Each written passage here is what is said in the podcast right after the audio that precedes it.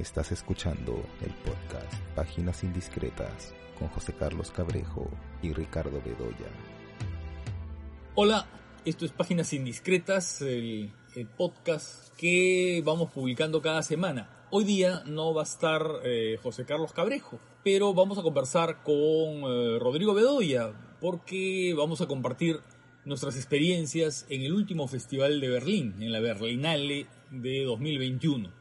Ver, Rodrigo, ¿qué tal? Ricardo, ¿cómo estás? Muchas gracias por invitarme. La experiencia de festivales siempre es agotadora, sobre todo porque la oferta es eh, gigantesca y claro, hay que tratar de aprovecharla a lo máximo en pocos días. En Así este es. caso, el Festival de Berlín ha sido una edición eh, reducida, digamos, ¿no? Han sido cinco días de los días que suelen eh, durar los festivales. Esta es solamente cinco, cinco días virtuales. Porque luego va a haber, eh, dentro de algunos meses, en el verano europeo, Berlín eh, planea hacer una edición presencial. Pero esta vez ha sido solamente virtual, ¿no? Eh, con un, programa además mucho más reducido que lo, que lo habitual, porque Berlín, tú has ido varias veces, ¿no es cierto? Sí, yo he estado Eh, presencialmente dos veces en Berlín, ¿no? Que, que además es un festival que es distinto a, a- a, digamos, a sus otros dos a, a los otros dos grandes, ¿no? Que son Cannes y Venecia, porque Berlín es un festival muy pensado para el público, ¿no? A diferencia de Cannes y de Venecia, que es más para la industria y para la prensa, ¿no? Claro, claro. Sí, pues es un festival extraordinariamente grande, ¿no? Así es. Y a veces incluso, pese a que las salas están concentradas en la zona de Potsdamer Platz, que es una zona muy céntrica, las salas principales, sin embargo, a veces hay películas que están en sitios distintos de la ciudad y es bien complicado ir Así en es. pleno invierno, además, porque... ¿No? El febrero berlinés es un febrero muy duro, ¿no? sí, sí, efectivamente, un frío- un con frío nieve a veces, incluso, ¿no? Claro. Sí. Entonces es complicado. Pero en fin, este, esta vez ha sido todo virtual, todo el mundo lo ha visto desde su casa. Lo cual es una cosa particular, porque es el primer eh, festival grande del año que se realiza en estas condiciones. Así el es. año pasado Berlín fue presencial, ¿no es cierto? Claro. Pero ahí quedó todo. Cannes tuvo que, el Festival de Cannes tuvo que, que- que suprimir su edición. Y luego en Europa, por ejemplo, San Sebastián se realizó, pero por supuesto con todas las medidas de seguridad, ¿no es cierto? Ve- Venecia también Eh, se hizo. Pero luego Venecia eh, también se Venecia, ¿no? También, también con medidas de seguridad y con restricciones y sin muchos invitados y sin nada, ¿no? Pero en realidad la mayoría de festivales del año pasado y los que ya empiezan en esta temporada son virtuales. Eh, supongo que es una, es una realidad que nos va a acompañar por muy buen tiempo. Así es, efectivamente, ¿no? Eh, Como tú dices, este Berlín ha sido distinto, ¿no? Porque Berlín es un festival que, de nuevo, es muy pensado para el público. Es decir, es un festival donde las funciones son, son para el público, la gente paga, ¿no? Y además, ¿qué pasa? Que hay una recepción muy importante de las películas. Yo estaba en funciones de películas, digamos, que estaban en, en- en secciones paralelas del festival y las salas estaban llenas, ¿no? O sea, siempre la- el público re- recibe muy bien, ¿no? Eh, el Festival de Berlín. Este año, el- esta primera parte del festival ha sido solamente para la industria y para, y para la prensa, ¿no? Que hemos sido los que hemos podido ver las películas que después se van a dar en la edición esto eh, presencial del festival en el, en el verano europeo, ¿no? Eh, y yo creo, yo creo que es interesante porque creo que este festival marca, marca un camino, ¿no? Marca un camino para el negocio del cine eh, y que tiene que ver sobre todo con, con que, claro, se ha, se ha, se ha adoptado, eh, algo así hizo Toronto el año pasado también, pero este creo que Berlín ahora lo ha llevado a otro límite, ¿no? Esto, se ha adoptado un poco la, la virtualidad para todas las personas que de cierta manera trabajan el festival, ¿no es cierto? Ya sea los que, la prensa o ya sean los compradores, los que van, los programadores de Y claro, manteniendo la presencialidad para el público, ¿no? Entonces quizá ese sea el camino de acá en adelante de los festivales, ¿no es cierto? Es decir, el, público va a poder seguir asistiendo presencialmente, pero quizá de cierta manera los, los periodistas y la gente que está en el negocio del cine puedan disfrutar del festival a través de la virtualidad, ¿no? Que eso es un ahorro al final, ¿no es cierto? Te ahorras pasajes, te ahorras hoteles, ¿no?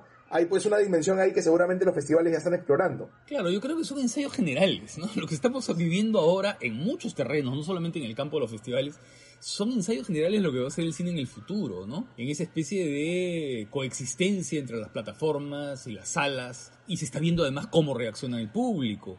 No es casual que, mira, las grandes compañías de Hollywood, ¿no es cierto?, estén intentando. Algunas películas las guardan para las salas, otras películas las están lanzando, porque claro, lo que están haciendo es medir. Así es. Es medir reacciones, están viendo, ¿no? Y los festivales están haciendo exactamente lo mismo. Cannes ha anunciado que va a ser un festival presencial en julio, pero bueno, todo eso está pendiente y eh, veremos si es que puede realizarse, eh, si las circunstancias lo permiten, ¿no? Si las circunstancias sanitarias lo permiten. Entonces yo creo que estamos viviendo una época de, de, ensayo, ¿no? Y efectivamente, tal vez en el futuro sea esa la, el camino, ¿no? Sea ese el camino.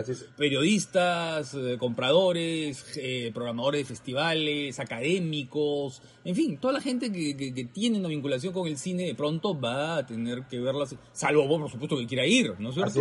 El que quiere ir va, pues, ¿no es cierto? Pero eh, sospecho que va va a haber, si no todo, buena parte de las películas, ¿no? Eh, van, a, van a ser exhibidas por virtual, ¿no? Así es. Y, es interesante porque dentro de los balances que, que, he leído del festival, eh, un poco en los boletines, ¿no? Que, que van circulando, un poco lo que, lo que decían es que el mercado, en realidad nosotros hemos estado pues un poco en un evento paralelo al Festival de Berlín, que es el, es el European Film Market, ¿no? Que es un evento que organiza el Festival de Berlín, pero que es más sobre todo para gente de festivales, para compradores, Para gente de festivales, sí, claro, para gente de eh, festivales. Y, nosotros hemos estado por, por, por festival, hemos estado viendo películas para, ver si se programan o no se pueden programar. Así es, efectivamente, ¿no? Y para elegir películas. Y un poco lo que... Y además para comentarlas. Perdón, quería decirte, y además para comentarlas porque no hay nada que te impida dar una opinión. Y eso hay que ser muy claro y muy enfático en eso. Así es. ¿Cierto? Respetando las reglas del festival. Respetando las reglas del festival. Si hay un embargo, lo respetas. Yo nunca he estado de acuerdo con los embargos. Nunca he estado de acuerdo con los embargos. Creo que la libertad de expresar de un periodista debe ser irrestricta. Pero bueno, si esas son las reglas del juego, se respetan. Pero no existe ninguna, ninguna regla que impida que un festivalero, que un académico, que unas personas, eh, todas las categorías que pueden asistir a un, al mercado, ¿no es cierto?, puedan opinar y dar su opinión. Así es, porque es el derecho que tenemos, es el derecho que tiene cualquier persona, ¿no? De opinar de aquello que ve, de aquello que lee, de aquello que escucha, es, es el derecho... Así es. Es un derecho absoluto. Y lo, y lo contrario, y pensarlo de manera distinta es totalitario. Así es, totalmente, totalmente de acuerdo. No, bueno, te, te, decía que, que, un poco la, las conclusiones a las que han salido, ¿no? que han salido del festival, es que hay una especie de entusiasmo. O sea, las compras han estado muy buenas en Berlín, ¿no? Hay gente que hay, hay empresas que han comprado películas, ¿no? Y muchos días apostando a que los cines se van a reabrir. Entonces, claro, si el año pasado más bien había, había un poco de, eh, de cierta, cierta visión más bien pesimista sobre lo que va a ser el futuro de la, de la asistencia a las salas, eh, un poco la conclusión del mercado de este año, que es el, es el primer mercado que se hace, no es el primer mercado grande que se hace de, de, de, películas, ¿no? La conclusión es que eventualmente los cines se van a abrir y que cuando se abran los cines la gente va a volver, ¿no? Ese ha sido, parece que, el consenso general sobre, sobre el estado del cine futuro que ha salido del, del, del, European Film Market, ¿no? Eh, entonces vamos a ver si eso efectivamente se cumple, ¿no? Difícil decirlo ahorita, ¿no? Pero eh, veremos. Tú sabes que en el, en el blog, en página del diario Satán, un lector eh, habitual me hizo una pregunta y me dijo, voy a hacer una pregunta ingenua, ¿no? ¿En qué plataforma se puede ver el Festival de Berlín? Yo no he contestado por escrito, pero bueno, como este podcast también se inserta en, ¿no es cierto?, forma parte de Páginas del Diario Satán, quisiera contestar de una manera conversando contigo, ¿no? Y mi respuesta también tendría que ser así, con ese aire de ingenuidad con que me hizo la pregunta, ¿no? Es decir, yo diría que es, este, está en la plataforma del Festival de Berlín, ¿no? Pero claro, para verla hay que, hay que inscribirse, hay que acreditarse.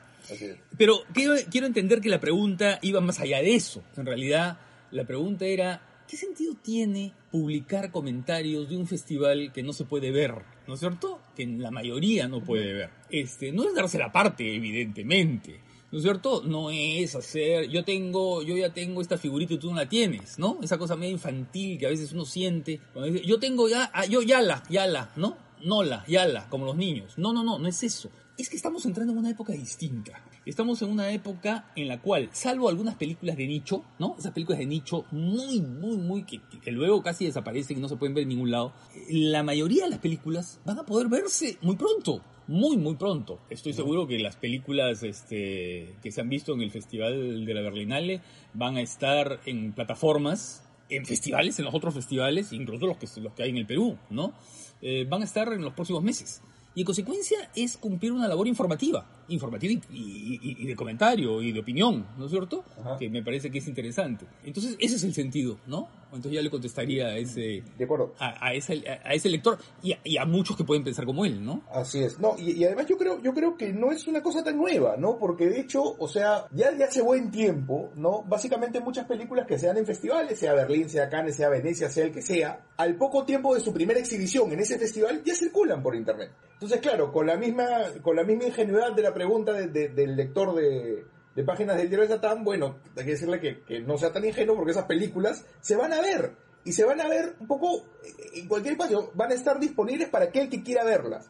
Entonces, hoy día estamos, estamos en, una, en una época en la cual es muy sencillo ¿no? acceder a las películas que queremos ver. Demora un poquito, ¿no? Y además, eh, pero, no pero olvidemos se- que demora no- un poquito, pero claro, se puede ver. se, se van a poder Eh, ver pero no eventualmente. olvidemos, a- claro, y no olvidemos además que hay festivales, ¿no? En Lima, al este está Lima Alterna, está Transcinema, está la Semana del Cine, el Festival LGTB, está bueno, un montón de festivales, ¿no? Hay, hay varios festivales, cada uno con su perfil propio, digamos, pero que se puede ver, ¿no? Así Entonces, es. en consecuencia, es cumplir una labor informativa. ¿no? Así es. Y hay una, y hay una cosa más, creo que es muy importante en los festivales de cine, ¿no? Esto, más allá de, insisto, o sea, eh, aquel que quiera ver las películas que se están dando en los festivales las va a poder ver eventualmente como sea, en unos meses. Creo que los festivales de cine cumplen un rol que es bien, que es bien importante, que es ser una especie de resistencia, ¿no? Que ya la cumplían desde hace unos años, sobre todo cuando, cuando la, la exhibición comercial se volvió tan monótona, ¿no es cierto? Y cuando la exhibición comercial esto comenzó, pues básicamente, ¿no?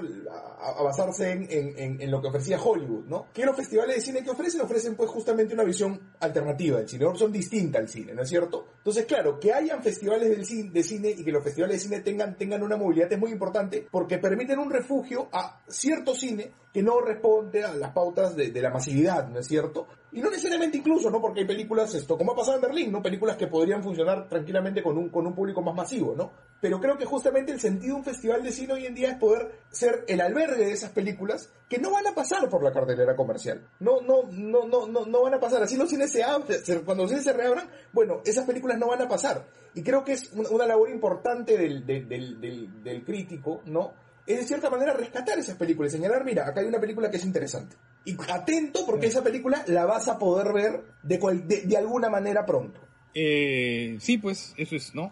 Eh, por ejemplo, eh, una de las películas en competencia es una película de Netflix. Así es. película de, ¿no? De la película mexicana que se dio, es una película de Netflix. Dos películas, una película que yo vi es una película de Warner, además dirigida por un actor tan, tan conocido como Daniel Brühl, ¿no? Así es. Luego, mm, otra película de competencia que es eh, se llama Yo soy tu hombre. Es una película que seguramente va a estar en una plataforma de acá a poco, poco tiempo, a pocas semanas, ¿ah? porque es una película perfectamente comercial. Entonces, yo, mm, eh, en fin, yo creo que, que ahí está. Y, y eso es un poco la diversidad del cine, pues. Así es. O sea, ¿no es cierto? Eh, creo que la diversidad, lo, lo, lo, lo fundamental en el cine actual es su extraordinaria diversidad. Así es. ¿no? Y eso me parece que es este eso es muy Así bueno. es. Y los festivales bueno de cine, cine, ¿no? los festivales de cine permiten preservar esa diversidad y un poco tratar de tratar de señalar cuáles son las películas importantes, escribir sobre ellas. Esto le permite a un público interesado, ¿no? rastrear esas películas. Porque hoy día se pueden rastrear, ¿no es cierto? O sea, no, insisto, Sí. no no seamos ingenuos, ¿no? Y, y esa Sí, sí, se puede. y eso es un, y eso es un beneficio, importante. ¿no? Bueno, a ver, ¿qué cosas, qué, qué, qué cosas trajo? ¿Qué, qué, qué, qué cosas interesantes hubo en el Festival de Berlín? No sé, a ver, tal vez la mejor forma de entrar es a esto sería diciendo nuestras preferidas. Tal vez no, no muchas, ¿no? Porque, claro, después de las 40 Sí. películas vistas en 5 días, Sí, eh, o treinta y tantas, no sé, que es abrumador. Tal vez es- escojamos unas 5 o 6, ¿no? Muy bien, esto, a ver, si quieres podemos comenzar por la que ganó, ¿no? Que sé que no es nuestra preferida, pero bueno, sí es importante hablar de la que ganó. Sí. Esto, que es esto, Bad Luck Banging o Looney Porn de, de Radu Yude, ¿no? Esto, Sí. que, que- que Es una un peli- rumano. Un rumano, ¿no? Que es un director que ya ha ganado premios antes, ¿no? Ganó, me parece, el Festival Locarno con, con otra, Sí. con una película hace unos dos, tres años, me parece, ¿no? Esto... Sí, es un director importante Es un- y interesante. sí, es un director interesante. Esta no es su mejor película, sin embargo. Eh, la- la- lo que tiene curioso es la película que es una película filmada en, en- en pandemia, ¿no? Y además que usa elementos de la pandemia en, su, en la ficción, ¿no es cierto? La gente está con mascarilla. Y claro, es una película que, sobre todo en su primera parte, te permite ver un poco justamente las actitudes más cotidianas de la gente en medio de, una- de medio de la pandemia, porque la primera parte es, es el recorrido de esta profesora que, a la, a la cual le han subido en internet un video íntimo, ¿no? Con- que, que hizo con su esposo, ¿no? Y un poco vamos viendo ella caminando por, por Bucarest, y claro, pues hay una especie de esa dimensión de la, de la cotidianidad transformada por la pandemia, ¿no? Que vamos viendo nosotros como si fuéramos testigos, ¿no? Entonces vamos viendo la, la, la- la inseguridad, la violencia, ¿no? Un poco la, esta cosa tensa, ¿no? Que, que, que ha traído la pandemia, ¿no? Sí, esa agresividad cotidiana, ¿no? Eh, esa, esa desconfianza del uno al otro, esa especie de agresividad, ¿no? Llamar la atención, la delación. Hay una secuencia en un, eh, un supermercado, ¿no? En un supermercado donde hay una discusión entre la gente que, que, que dice mucho de eso, ¿no? Hay otro momento también en, en un auto, ¿no? Un auto y un Así peatón es. que tienen una discusión, ¿no? Y una Así es. agresividad muy grande. Y sí, la primera parte es que, eh, tiene esa dimensión casi documental, es el día a día, lo cotidiano, ¿no? Todos con mascarilla o con la mascarilla mal puesta, ¿no? O, con- o sin mascarilla, digamos, pero viviendo la pandemia en su cotidianeidad, ¿no? Eh, solamente se detiene la película para mostrarnos a ella recibiendo mensajes cada vez más alarmantes de lo que está ocurriendo, ¿no? Habla por teléfono, ¿no? Y se pregunta de alguna manera eh, qué ha pasado, cómo ha llegado esa imagen, esas imágenes de ese, de ese video porno, de ese video íntimo en realidad, porque un porno es un decir, es un video íntimo de una pareja, ¿no es cierto? A internet, ¿no? Claro. Pero de pronto la película, la película tiene un cambio brusco. Eh. Tiene dos cambios más, digamos. Dos cambios más. Eh, siendo un poco el último, ya una especie de, de- de- de- de reflexión muy, muy, muy irónica, ¿no? Sobre un poco, ¿no? Cier- ciertos temas, ciertos temas de la sociedad hoy, ¿no es cierto? Esto, lo políticamente correcto, las fake news, ¿no es cierto? Los auges de la, los- de la extrema derecha, ¿no? En fin, ya hay una especie de, de cosa vista con mucha ironía, ¿no? Eh, con un sentido del humor muy particular. Sí, eh, sí, pues es una especie de repaso, de repaso a todos los temas en debate hoy día, ¿no? El Así feminismo, este, en fin, todo, todo, todo, todo, ¿no? Eh, y por supuesto muy burlón, eh, sin, sin darle la razón a nadie, más bien atacando a todo el mundo, ¿no? Es decir, hay una especie de, de, de sátira absoluta a todo aquello que solemos escuchar de parte que viene parte de la derecha, que parte viene del progresismo, que viene de parte del liberalismo, que viene de parte de todas Así las es. tendencias, eh, ¿no es cierto? Y teorías, ¿no? Así Porque es. un momento muy gracioso en que alguien comienza a soltar teorías muy razonables, pero que también quedan en ridículo en medio de toda esta especie de barajuste. Y la única que habla con cierto sentido común es la profesora afectada, Así que es. habla con el sentido de, la, de, de su intimidad herida, digamos, ¿no? Que es bien interesante eso. Pero a mí la parte que más me interesó, en verdad, es la segunda, en la que de pronto, en medio de toda esta cosa carnavalesca que tiene la película, porque ya la película se presenta con una idea muy festiva, ¿no? Dice, esto es un cuento, esto es un cuento popular, dice, ¿no? Con una música muy particular, además, con colores rosados, ¿no? En los carteles con calor, con colores rosados muy intensos. Y la segunda parte empieza a ser una especie de desmontaje o de explicación eh, histórica e ideológica de los fundamentos de la intolerancia en Rumanía. ¿no? Es, bien interesante, ¿no? Porque eh, eh, empieza hablando a lo largo del siglo XX, en realidad, desde las matanzas de gitanos masivas por parte del ejército rumano, ¿no es cierto? Hasta Ceausescu, pasando, por supuesto, por todos los años que estuvieron perteneciendo, digamos, formando parte de- de- del grupo de países socialistas, ¿no? Y, Así es. y con esta especie de culto de personalidad de Stalin, ¿no? Claro. Entonces hay como una especie de, no sé, pues de... Es la explicación del ADN, de ese Así es. ADN de la intolerancia y de la estupidez Claro. y de la hipocresía, ¿no es cierto?, que, eh, que hacen que esta mujer esté pasando por esta situación. Claro, además una especie ¿No? de, de- de desmonte, ¿no? De, de ir desmontando ciertos lugares comunes, ¿no? Ciertos lugares comunes Sí. de, la, de la cultura rumana, ¿no es cierto? Ciertas fechas importantes, ¿no? Que claro, lo que hace vive con, con ironía también, ¿no? Es de cierta manera como, como ir mostrándose el lado oscuro, ¿no? Eh, en pues no se salva nadie. No se salva nadie, Ni efectivamente, el, ¿no? ni el famoso poeta eh, Eminescu, ¿no? Que, Así que están es. en los billetes, digamos, ¿no? que forman parte de lo- es- Así es es. una figura así importantísima, ¿no? Claro, es una película pues así que juega un poco a- al juego de masacre, a disparar contra todo el mundo, ¿no? Contra todo el mundo, y eso la hace muy actual, ¿no? Eso la hace muy vigente. La pandemia, las discusiones eh, sobre la corrección política y sobre... Claro. En fin, la hace Claro. muy vigente, muy vigente, poco- y claro, y eso explica el premio principal que tenía. De, hecho, el que, el que le dio el premio, ¿no? El miembro del jurado que le dio el premio, premio habló pues del, del zeitgeist, ¿no? Del espíritu de la época, ¿no? Y claro, es una película que refleja muy bien el espíritu, el espíritu de la época, ¿no? El aire del tiempo. El aire del tiempo, así es. La segunda, que, el, el premio al jurado fue para la película japonesa, ¿no? Así es. Que es la rueda, la rueda de la fortuna y de la fantasía. Así ¿no? es. Wheel of Fortune and Fantasy, efectivamente. Que a mí me pareció extraordinaria. La verdad que me pareció la mejor película del festival. Mira, me parece una película de una madurez, de un rigor. Creo que este director, eh, es. después de, de las dos películas anteriores que yo había visto, Ujú. ¿no? Eh, esta, esta película de cinco horas, ¿no? Happy, Happy Hour, ¿no? Sí. Que es una película notable. Y, y de Asako 1 y 2, que también es muy buena, pero creo que esta la, esta la supera. Porque es una película que tiene un rigor en la puesta en escena y una coherencia absoluta, incluso cuando cambia de registro, ¿no?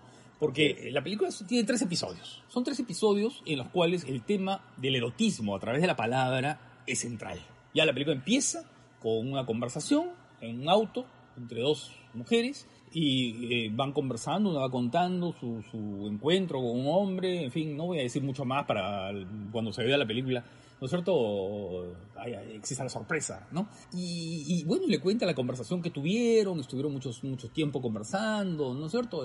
Y no hubo nada más, no hubo ningún, ¿no es cierto?, ningún acercamiento físico entre ellos, solamente la palabra. Y la otra eh, mujer dice en un momento, ¿no? En un tono muy amistoso y además como jalándole la lengua, ¿no? Como tirándole, ¿no? De la lengua para conseguir más información. Eh, le dice, bueno, yo no sabía, dice que el erotismo, ¿no? Eh, puede estar en la palabra, en la conversación, ¿no? Que puede haber una conversación erótica y no sé qué. Ah, no sé, sí, sí, le dice, ¿no? Y creo que la película, a partir de ese presupuesto, lo que comienza a construir son tres historias morales, ¿no? tres cuentos morales. Uh -huh. Tres cuentos en los cuales la decisión eh, moral del personaje, de uno de los personajes, va a ser absolutamente fundamental. Es decir, eh, la decisión respecto a cómo me comporto frente a la pareja del otro, cómo me comporto frente a la posibilidad de una traición y cómo me comporto frente a un equívoco, a un equívoco o no. Eh, también eso quisiera dejarlo, ¿no? Eh, abierto. Y en eh, todos los casos, salvo en el primero, que son tres personajes involucrados, en los otros dos casos son dos personajes, ¿no? Dos personajes frente a frente. Dos personajes frente a frente, espacios cerrados, espacios reducidos Ajá. y diálogo, muchísimo diálogo. Es un maestro del diálogo, ¿no? Es un maestro del diálogo. Pero acá había una cosa bien interesante, bien interesante, porque hemos visto bastantes películas basadas en el diálogo en los últimos tiempos, ¿no? Por ejemplo, Una noche en Miami, por ejemplo, La madre del blues, por ejemplo, este, eh, la película de Aaron Sorkin, este, El juicio de los siete de Chicago, ¿no? En todos esos casos yo sentí esa teatralidad tan marcada, o la película eh, eh, Malcolm y Marie, ¿no? Una teatralidad muy marcada, ¿no? Como que todo está sometido a esta especie de artificio muy bien construido del diálogo y no sé qué. ¿no? Que lo, para, que los el... para, que los temas queden sí, muy claros, sí. además, ¿no? Esto... Y para que los temas queden muy claros, ¿no? En cambio, aquí todo está encarnado en la puesta en escena, ¿no?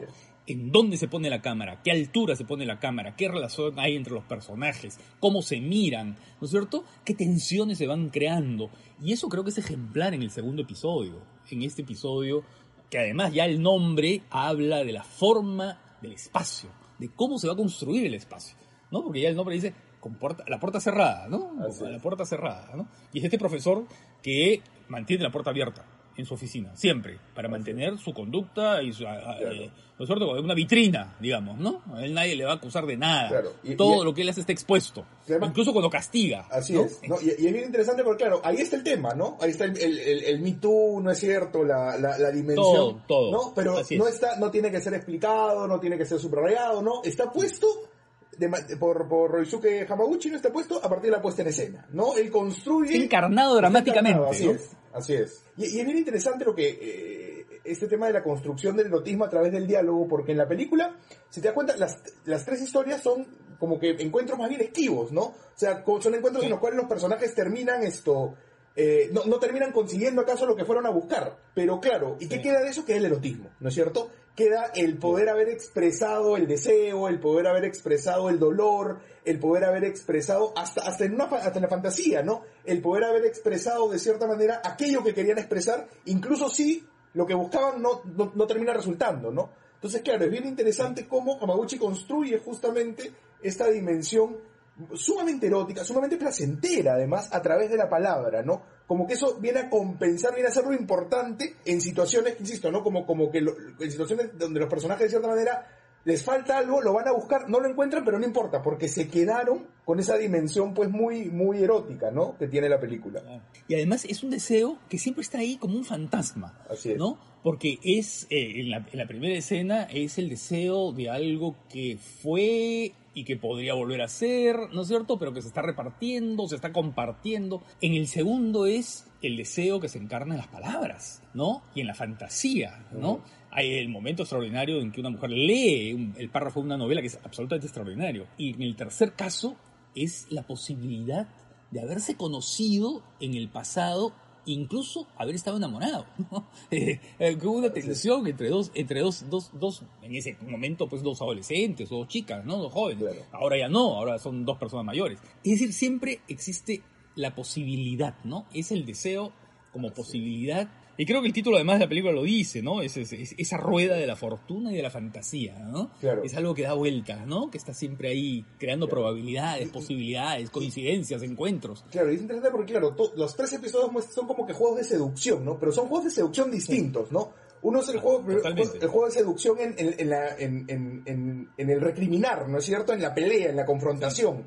Segundo es el juego de seducción en la provocación, ¿no? Un poco en el, en el ir, en el ir tentando. Y el tercero es el juego de seducción en el dolor, ¿no? En la soledad. Y yo creo que esa dimensión, y la película te encarna muy bien eh, esas tres dimensiones en cada episodio de una manera, de una manera distinta, pero que igual mantiene una, una cohesión importantísima, ¿no? Es una gran película, la película de, de Hamaguchi, ¿no? Sin duda. Y, cada vez que uno la piensa, es mejor. Sí, te va Yo me muero ganas de volverla a ver. Te va Yo me muero ganas de volverla a ver. Espero poder verla en pantalla grande, además. te, te va ganando, efectivamente, ¿no? Esto, te, propongo ahora hablar de la gran olvidada, quizá del, del, palmarés que es esto, Pequeña Madre, de, de Celine ah, me, parece increíble, increíble, me parece. ¿no? Que, que, que, se omita una película así, que es, que tiene un nivel, que tiene una complejidad, que tiene una belleza y que tiene una pegada, digamos, formidable, ¿no?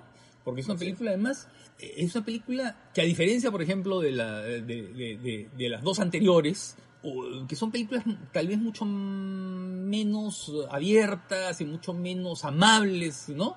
Eh, con el público, aunque creo que la película de Hamaguchi es perfectamente, ¿no? Es perfectamente... Puede encontrar un público, eh, tranquilamente. Un público muy amplio además, ¿no? Pero esta no, esta tiene pues ese lado de, de, no sé, de calor, ¿no? De, de, efectividad, ¿no? Con estas, con estas dos niñas que son las protagonistas, ¿no? Así es, ¿no? Es una película que que parte, creo yo, desde... De, o sea, es una película hecha durante la pandemia, no es una película filmada en noviembre, me parece, eh, se inicia mal hecho muy rápido, en noviembre del año pasado, y que, creo que habla, que habla muy claramente de, la pandemia desde la perspectiva del duelo, ¿no es cierto? del duelo, mm. habla de, un poco de la de las carencias, ¿no? Porque claro, es esta niña eh, que está con su madre, que, la película comienza con ella perdiendo un poco la abuela. Y a partir de eso, pues comienza una especie de, de, juego de fantasía, pero que claro, no sabes si esa fantasía es la niña o es una fantasía que de verdad existe en la ficción.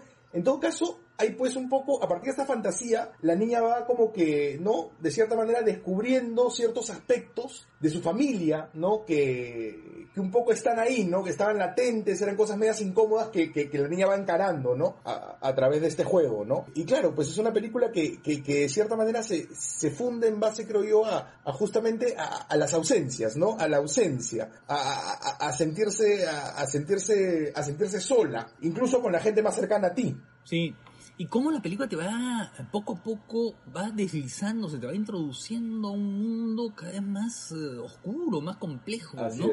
Y es bien interesante cómo, eh, tratando asuntos tan adultos, a las niñas nunca se les somete a un personaje adulto, o sea, nunca se les sobreimprime, ¿no es cierto?, la adultez, digamos, ¿no? Son niñas son niñas y lo que hacen es jugar eh, y conversar como niñas y comportarse como niñas, ¿no?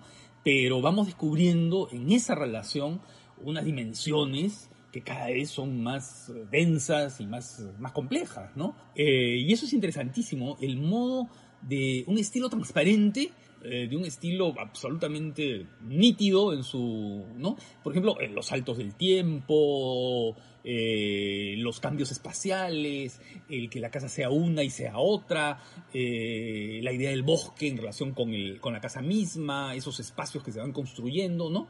O el final, ¿no es cierto? Con este camino de ellas por, por, el, por el río, ¿no? Por el agua y la llegada hasta a esa, el paso por la pirámide, ¿no? Todo eso está trabajado sin que exista ningún tipo de, eh, digamos, que no es Christopher Nolan, digamos, ¿no?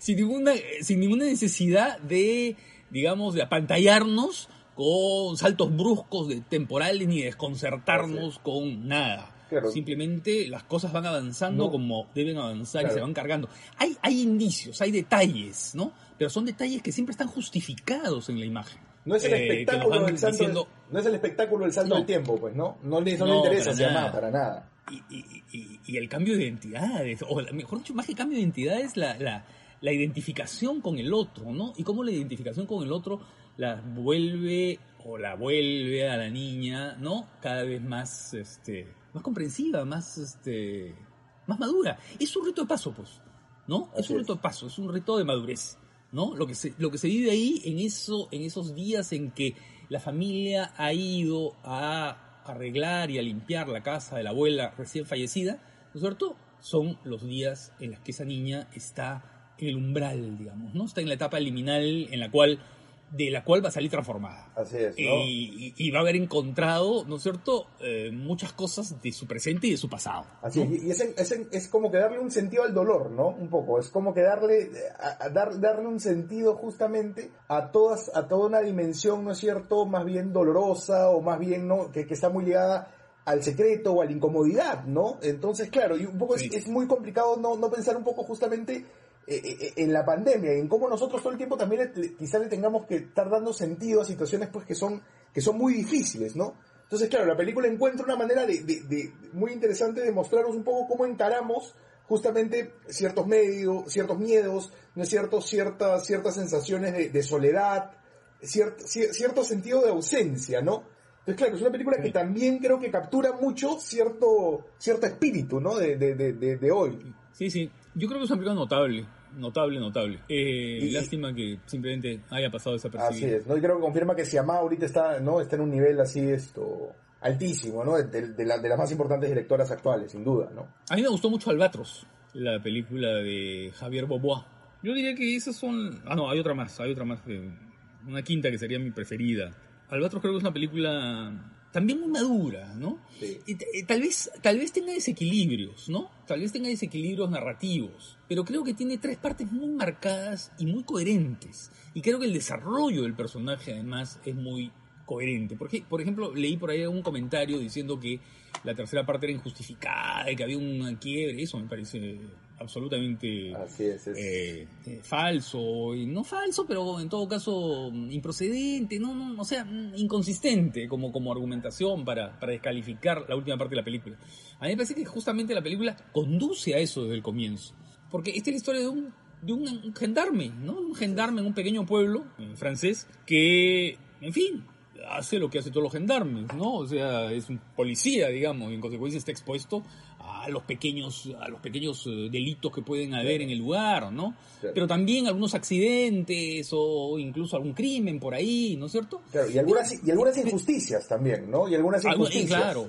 Injusticias, eh, bien interesante porque ahí hay toda una dimensión en la película que no está tan desarrollada, digamos, pero que es bien clara porque ese es un poco el, el- el- el- digamos, el electorado, el electorado del, del populismo de derecha de ahora, que se siente afectado por lo que viene de Bruselas, porque en algún momento lo dicen, ¿no? Así es. Cosas que en Bruselas deciden, ¿no? Y que son eh, reglamentaciones eh, para homogeneizar, digamos, ciertas, ciertas formas de eh, tratamientos sanitarios con, la, con, lo- con lo- con el ganado, porque son ganaderos, son agricultores y ganaderos, ¿no? Así es. Entonces, este, esas cosas que, por supuesto, para una agricultura y una ganadería muy tradicional les resulta, resulta complicado, puede seguir, y entonces, claro, eh, es un poco ese, ese- ese rechazo a la globalización, digamos, ¿no? A las reglas de la globalización, Claro. ¿no? Y a la modernidad. ¿no? Claro, que digamos, son, eso- son, eh, son un poco, estos personajes son un poco la, la clase obrera de antes, ¿no? En un discurso ahora muy, más Claro. bien identitario, ¿no? Esta clase obrera, más bien empobrecida, como que ya no encuentra un sitio, ¿no? Y un poco como que... Es que- campesina, ¿no? Así Sí. es.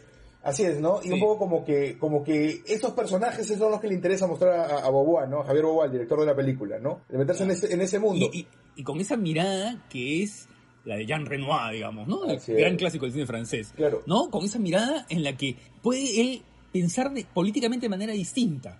Pero ese personaje tiene sus razones para decir lo que dice. Claro, y- ¿no? y- Todos tienen sus razones, ¿no? Claro, tú piensas un poco en la película de Rado Yude, que es el cinismo absoluto y la ironía, ¿no Ah, es cierto? sí. Y claro, y Sí, ves la de. Javier y después, eh, al contrario, pues no hay una especie de, de fe en la humanidad, de fe en los motivos de las personas. ¿no es cierto?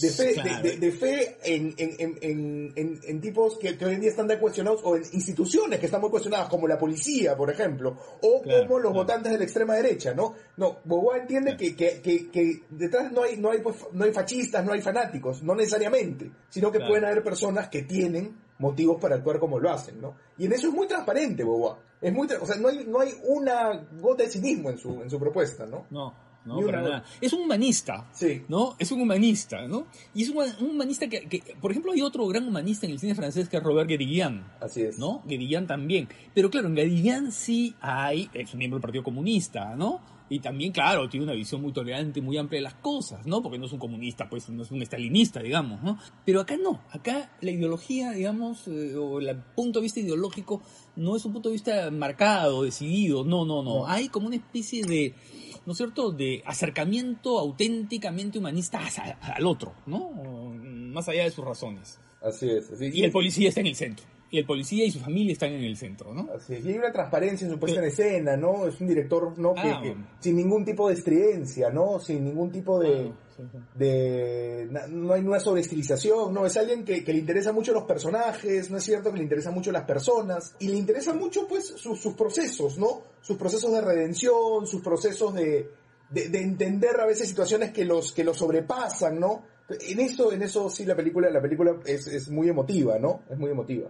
No contemos más, no digamos más, porque creo que, que hay, hay dos cosas en, el, segu- en el, digamos, en los dos tercios finales de la película, ¿no? Que son importantes y que son como descubrimientos, ¿no? Así es. Pero sí, creo que es una película de una serenidad y una madurez mm, bien, bien, bien atractivas, ¿no? Creo que Pero, y, creo que esa serenidad y madurez probablemente no sean tan bien vistas en festivales ahora, ¿no? Y en estos tiempos, sobre No, todo. porque, porque se ven como ingenuas, ¿no? Porque se ven como ingenuas, ¿no? ¿Sabes qué cosa? Hay, hay- esa mirada de la crueldad a veces eh, rinde más frutos en los festivales, ¿no? Sí, esa mirada de, esa mirada un poco cínica o cruel, ¿no?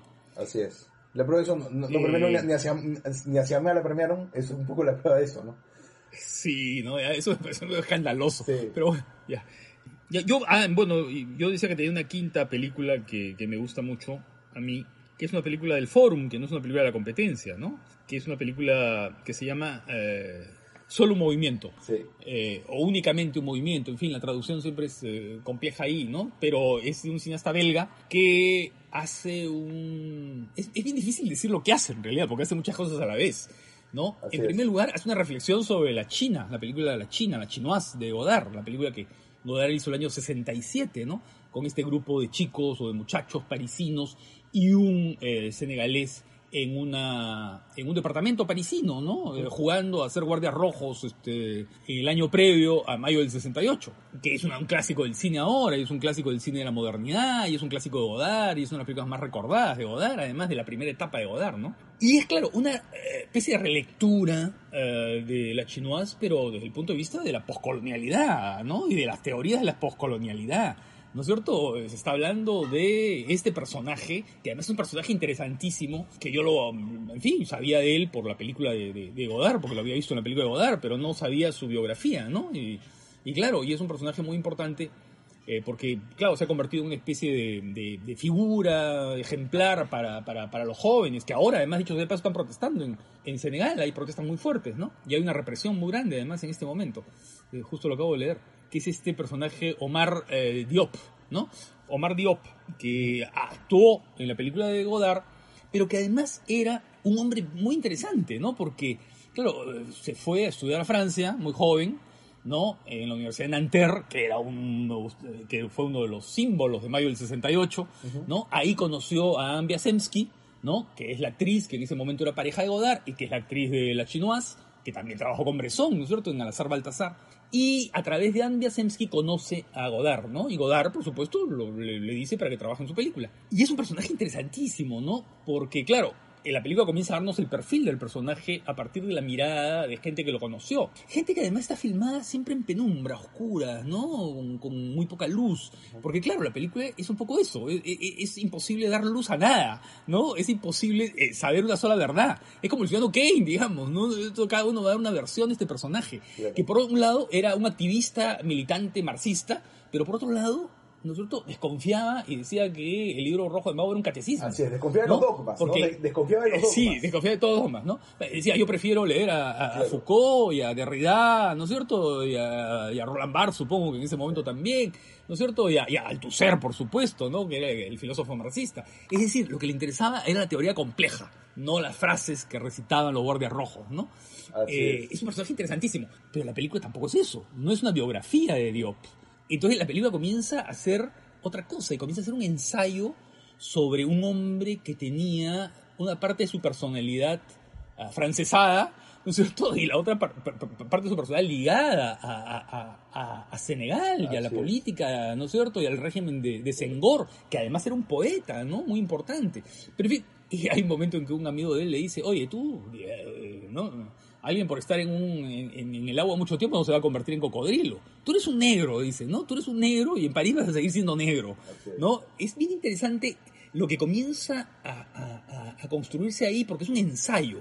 Es un ensayo sobre la negritud, es un ensayo sobre eh, la poscolonialidad, sobre el estar en un mundo y estar en otro, el ser un hombre de dos mundos.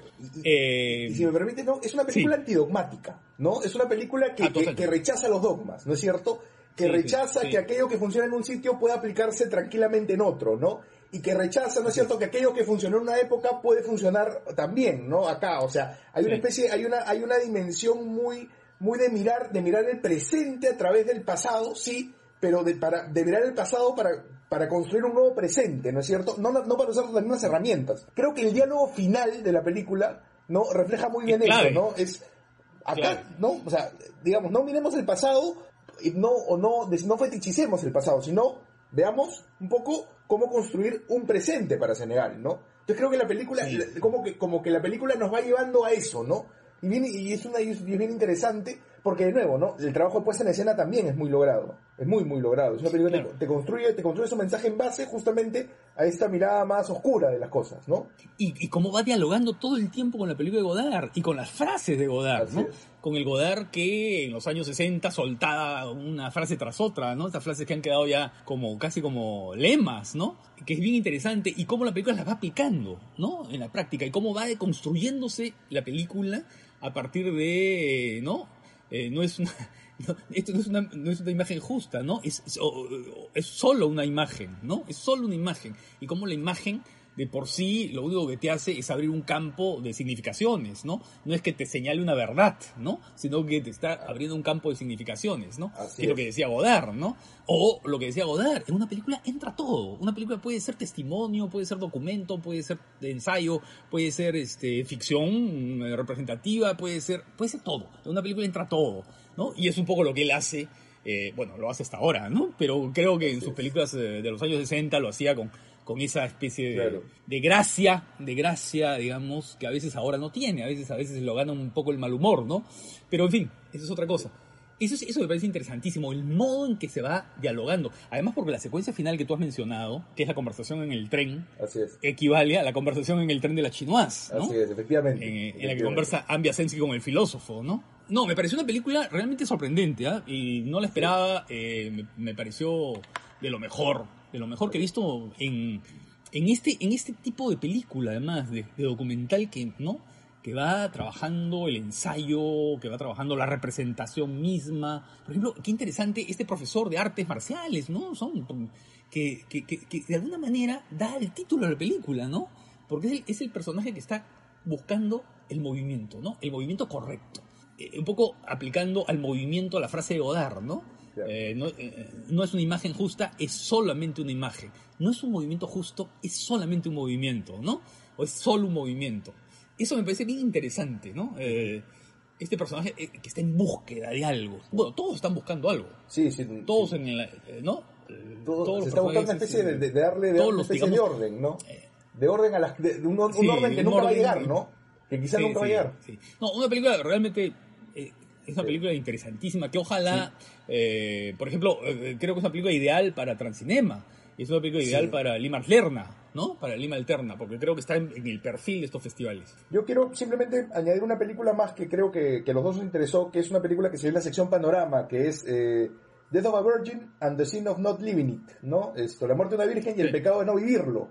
Que es una película, es una película libanesa y que creo que creo que, que, que, es importante resaltarla porque está, muestra una, una cosa que estamos viendo en los últimos años de una vitalidad en, en cierto eh, eh, en el cine que está, que está pasando en el norte de África, ¿no es cierto? En los países, en los países musulmanes del norte de África, ¿no? Y que tiene que ver, creo yo, con justamente ir viendo cómo estas sociedades están cambiando, ¿no? Y en este caso tenemos pues la historia de, un grupo de amigos, ¿no? De un grupo de amigos que se van a, a un burdel. Esa es la historia, ¿no?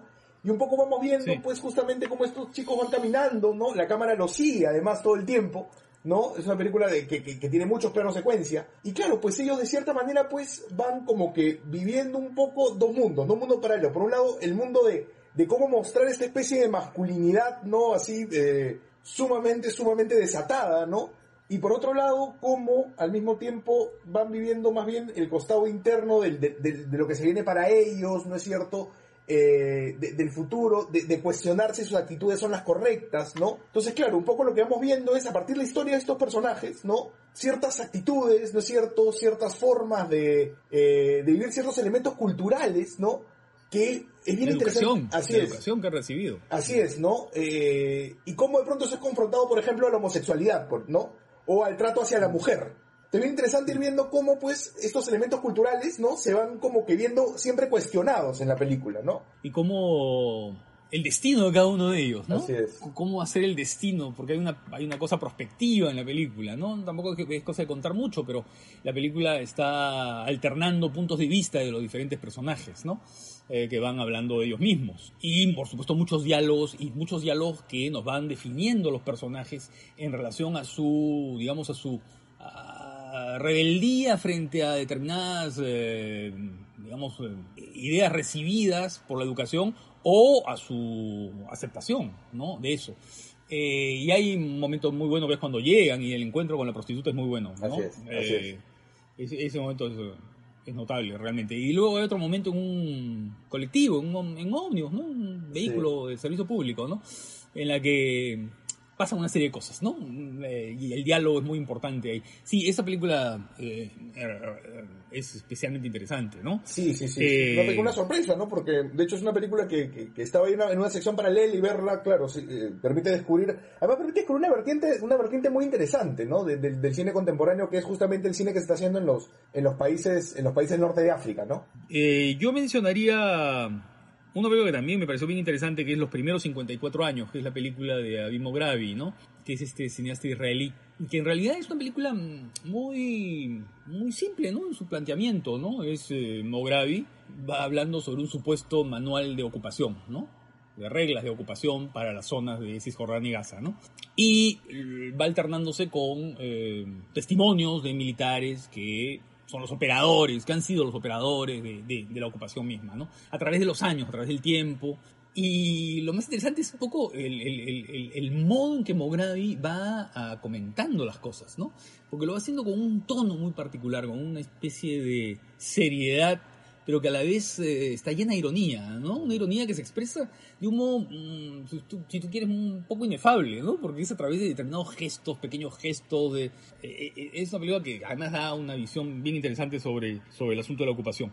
Y luego, una película que a ti te gustó un poquito más que a mí, creo, aunque yo creo también que es una buena película, que es Memory Box, ¿no? Sí, sí, sí, que creo que es una película que también nos remite un poquito a lo que está pasando en el norte de África, ¿no? De cierta manera que también es una que también no eh, pasa un poco en el Líbano, entre el Líbano y Canadá, ¿no? Que es la historia de, digamos de una de una de una joven que comienza pues un poco a reencontrarse con su madre, ¿no? Eh, a través de, un poco de unos documentos que le han llegado eh, a, su madre que él, la traen a las, no un poco a su a su adolescencia. Y creo que es una película que, encuentra una manera muy original de ir mostrando el pasado, ¿no? De ir mostrando, de ir mezclando cómo lo político y lo lo social y lo político se van conjugando con lo íntimo, ¿no? Entonces, claro, el recuerdo, las canciones, ¿no? La visión de la guerra civil, ¿no? Bien interesante cómo, cómo todo eso pues tiene un, se, va mezclando, ¿no? En la memoria y cómo lo, lo un poco lo, el marco grande, ¿no? Se, se aterriza en, en, en lo más íntimo, ¿no? En, en lo más cotidiano. No creo que la película, la película consigue muy bien eh, mezclar esos dos, esos dos elementos. Yo hay una película que también mencion- men- mencionaría que ha gustado mucho, ¿no? Que es este lo que vemos cuando miramos al cielo. Así es. Eh, ha gustado que muchísimo. a ti te gusta- a ti te gusta un documental. po- un poquito más- A mí me gusta un poquito más que a mí. Más que a ti. Que es una película, a ver, es una película muy ambiciosa, en primer lugar. A pesar de su aire de ingenuidad buscada, ¿no? Es una película muy ambiciosa porque parte de lo más eh, pequeño para ir ampliando y creciendo cada vez más, ¿no? Es decir, parte de, por ejemplo, unas imágenes de dos pies que chocan, que se encuentran, y de cierto fraccionamiento de los objetos y de los cuerpos, ¿no?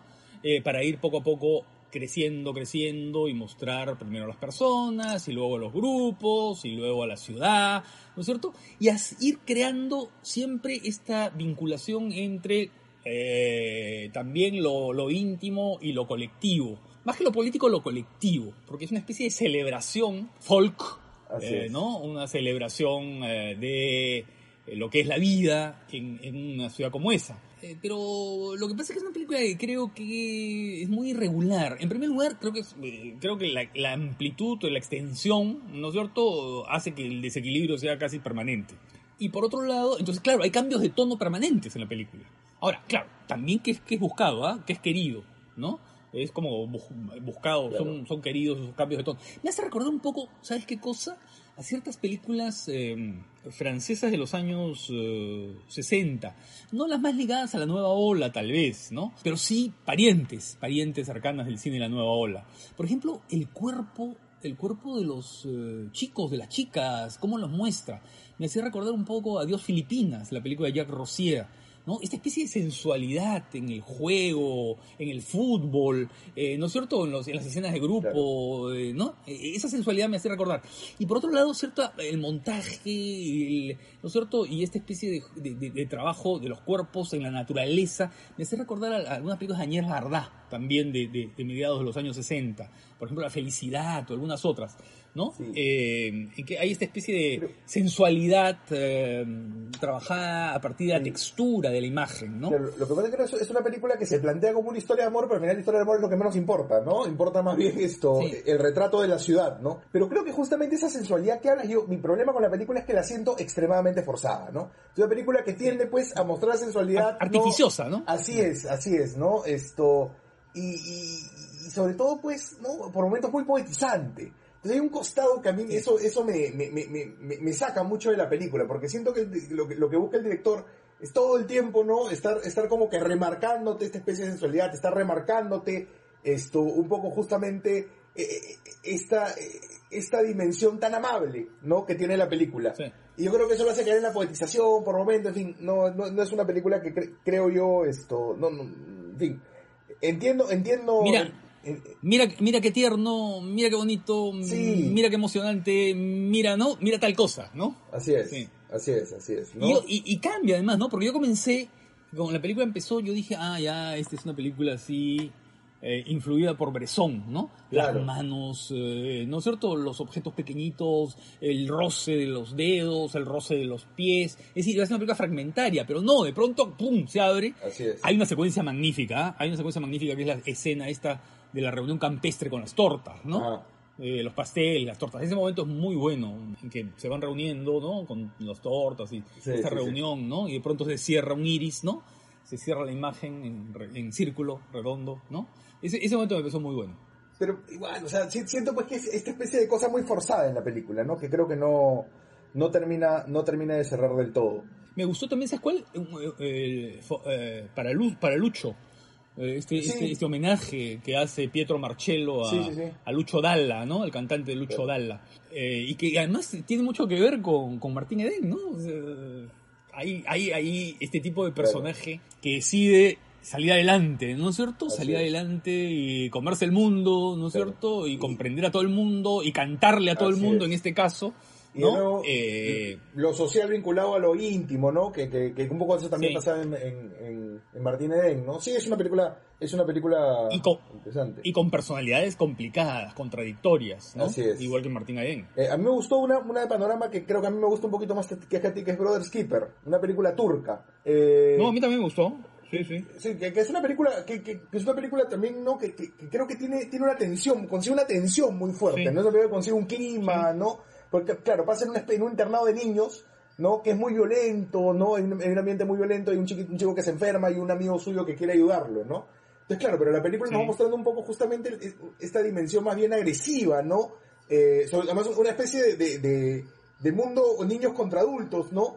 Esto, que claro, puede ser un poco esquemática por momentos, pero yo creo que la propia película encuentra ciertas maneras de aligerar el asunto. Por ejemplo, el momento en el cual no e, entran, entran al, al, al enfermería y todo el mundo se cae por el agua, ¿no? esos momentos de humor como que vienen a aligerar, o, el celular que no, no, no, no, capta señal, ¿no? Viene a aligerar un poquito esta carga, esta carga dura que tiene la película, pero creo que incluso en esa carga dura hay pues una dimensión, ¿no? De, eh, de, tensión constante, ¿no es cierto? De, seguimiento, que es muy fuerte, que además la película termina, termina un poco con homenaje a los 400 golpes, ¿no? Con el niño mirando la cámara. Sí, claro, como interpelándonos además, ¿no? ¿Qué, ¿Qué, piensan sobre esto? ¿no? Eh, ¿qué, ¿Con qué han sentido, ¿no? Sobre esta situación. Yo, yo te decía un poco en broma, ¿no? Yo decía, es la muerte del niño Lazarescu, ¿no? Haciendo alusión a, la película, de, de Puyú, a la película de Puyú, ¿no? Así es. Pero en fin, sí, sí, es una película interesante, no tengo la menor duda. Y hay una película que, que, que, que, que detestamos con, con dedicación. Creo que los dos. Claro.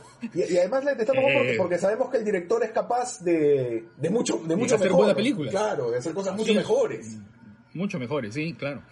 Que es una película llamada Higiene Social, ¿no? De Denis Coté, del canadiense, del Quebecois, ¿no es cierto? Porque es de Quebec que como sátira es bastante aguada, que como homenaje a Straub eh, en verdad no le rinde ningún homenaje, más bien creo que es un agravio, ¿no? Que como que como película experimental más bien es un poco plana y monótona, ¿no? Eh, en fin, que creo que que creo que es un error en Coté, ¿no? Que, que, es eh, capaz de hacer películas mucho más interesantes. Y que ha hecho películas mucho más interesantes. muchísimo más interesantes, ¿no? Claro, es una película pues que se, le siente la pose, se le siente la pose. Se le siente la pose. Y además que claro, que viene, que viene con la idea de que ha sido filmado durante la pandemia, entonces todos los personajes están a cierta distancia y la cámara está a cierta distancia. Ah, por favor, ¿no? O sea, es una payasada. Sí, sí.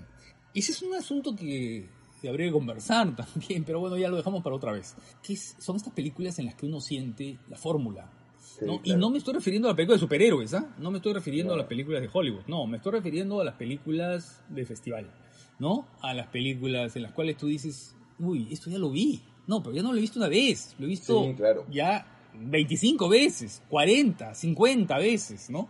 Y eso, eh, eso me ha pasado a mí varias veces en este. Eh, sí, incluso este con, películas que no son malas, ¿no? Eh, Pero así es, no, no, no. Que, que la fórmula está muy bien aplicada. Así es. la fórmula está aplicada con, con, con, destreza, digamos, ¿no? Pero sí, yo siento eso, ¿no? Por ejemplo, mira, yo estoy pensando en la misma que estás pensando tú, ¿no? A mí me parece una película interesante. Me parece una película interesante, sólida a ver, yo estoy pensando sobre todo en una. Yo estoy pensando en una que se llama Nosotros. Ya, yo, estoy, pensando eh, en Nosotros y estoy pensando en Taste. Ah, también en Taste, sí.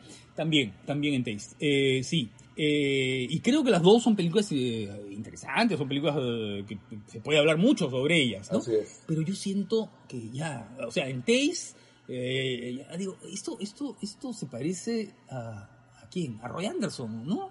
Esto se parece a, a quién. Pedro Costa. Y, ahí comienzo a encontrarle, a, claro, Pedro Costa, pero mucho más luminoso, ¿no? y por supuesto Pedro Costa tiene otra dimensión, que es, eh, o sea, aquí Pedro Costa, tú, tú si tú quieres, puedes encontrarle cierto manierismo, ¿no? Cierto manierismo en ya, sobre todo en las últimas, ¿no? No tanto en el, en el cuarto de banda, o, ¿no? Eh, pero sí, tal vez en Vitalina Varela. Así es. Pero lo hace con una maestría extraordinaria, ¿no? Eh, lo hace con una fuerza visual, ¿no? Y, además está cargada de una, ¿sabes qué cosa? De una tradición cinematográfica. Porque, eh, claro, ahí está impregnado el cine de Jack Turner, eso es evidente en el, caso de Pedro Costa. Tú lo ves, John Ford, evidentemente, el John Ford, el John Ford de, Fuimos los Sacrificados, ¿no es cierto? Ahí tú sientes eh, esa dimensión que está muy bien en, en Pedro Costa. En cambio aquí yo lo siento todo un poco decorativo. Un poco decorativo, interesante, sí, porque es un cineasta que sin Claro. duda, ¿no? Tiene un manejo del encuadre, en fin, del clima, de la atmósfera, con ¿no? algunos momentos muy buenos, ¿sabes? Con algunos momentos... De hecho, yo, a mí me algunos gusta- momentos, sí. A mí me gusta más Taste que, que nosotros, por ejemplo, ¿no? Nosotros sí sentí la cosa del, ¿no? De mucho, de manera mucho, Sí. ma- mucho, mucho, mucho peor hecha, no sé. No. Siento pues que es una película pues que de cierta manera pues va mostrando estos personajes, ¿no? Eh, con, con esta distancia. Entonces, claro, nunca, nunca te terminas de comprometer. Ex- expliquemos un poquito, ¿no? Expliquemos Sí. un poquito para- porque estamos hablando, Sí. ¿no? Eh, en el caso de, de es una especie de fábula, ¿no? Fábula de un mundo paralelo, ¿no? De un mundo paralelo en, en Hanoi, ¿no? En, en- o en Saigón. Bueno, en Vietnam, ¿no? Sí, así es, ¿no? Eh, en Vietnam, donde un africano. Que es un futbolista, un futbolista africano, ¿no? Un Esto- futbolista que ha perdido el trabajo, ¿no? Sí. Eh, convive con un grupo de vietnamitas, Así es, ¿no? Y es un mundo paralelo en el que, ¿no? Y como es una especie, haciendo una actividades especie de viaje, de viaje medio surrealista, ¿no? Esto, Sí, viaje surrealista y viaje a lo más primitivo, Así digamos. es. También puede ser un poco un ángel exterminador, ¿no? En el cual los personajes llegan, eh, están en el encierro y, entonces este, vamos viéndolos haciendo, haciendo casi funciones primarias, de sobrevivencia incluso, ¿no? Eh, y en el caso de nosotros es un documental, ¿no? Un documental además interesante, ¿no? Sobre eh, las zonas periféricas por donde transcurre el, el tren periférico de París, ¿no? El tren, el tren de las afueras, no, lo- no el metro urbano, sino un tren que el, eh, lleva a diferentes... El RER. El ER, el ROR, ¿no? RR. Y va, con, va contrastando, ¿no? Va contrastando, eh, sobre todo eh, va mostrando la marginalidad que hay ahí, ¿no? La marginalidad, eh, el mundo de, la- de los migrantes, ¿no? Y la sobrevivencia de los migrantes, pero también, digamos, los votantes del Frente Nacional, yendo, por supuesto, a una misa en honor al último rey de Francia, o a una cacería de ciervos, ¿no? Entonces, claro, es un poco un mundo de contrastes, ¿no? Pero lo que ocurre es que el tratamiento es el que ya resulta un poquito ya registrado, marca registrada, ¿no? Así es. Que- no deja de ser interesante, porque claro, creo que, que la directora, que se llama Alice Diop, tiene mucho talento, creo que tiene talento, sin duda, ¿no? Y tiene una gran capacidad de observación. Pero incluso hasta le resulta indispensable explicarnos por qué lo ha hecho al final. ¿No?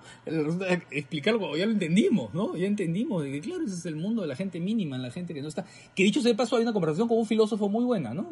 Eh, al final, con Sí. un escritor y un filósofo, que ya además había aparecido en, en una película de Godard, que es nuestra música.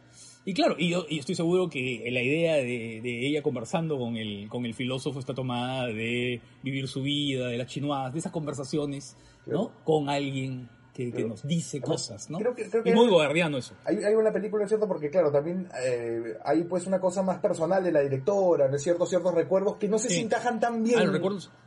¿No? Sí, No sé sí, si encajan tan sí. bien, como que, como que hay como que dos películas en una que no sé si están bien integradas, ¿no? Sí, están muy bien, muy bien integradas, que, pero que, que, que- son los mejores momentos, los Sí, de, del de hecho, ¿no? de, de hecho que sí, de hecho que sí, pero claro, creo que la integración es la que no termina de, de cuajar, ¿no?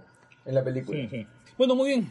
Rodrigo, hemos este, hablado bastante. Es un recorrido amplio del Eh, festival, sí, efectivamente. Seguramente muchas de estas películas van a poder ser vistas en los festivales y en las plataformas dentro de poco, poco tiempo. Por ejemplo, estoy seguro que, que una película que se llama eh, Yo soy tu hombre, eso va, va fácilmente. Otra película que se llama, mm, a ver, a ver, este, Fabián, ¿no? Seguramente también va a ser vista mm, muy pronto.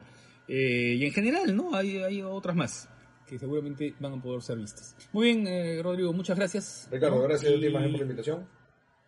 y bueno, nos vemos, nos, vemos nos, nos, nos oímos en la próxima edición de Páginas Indiscretas. Chao.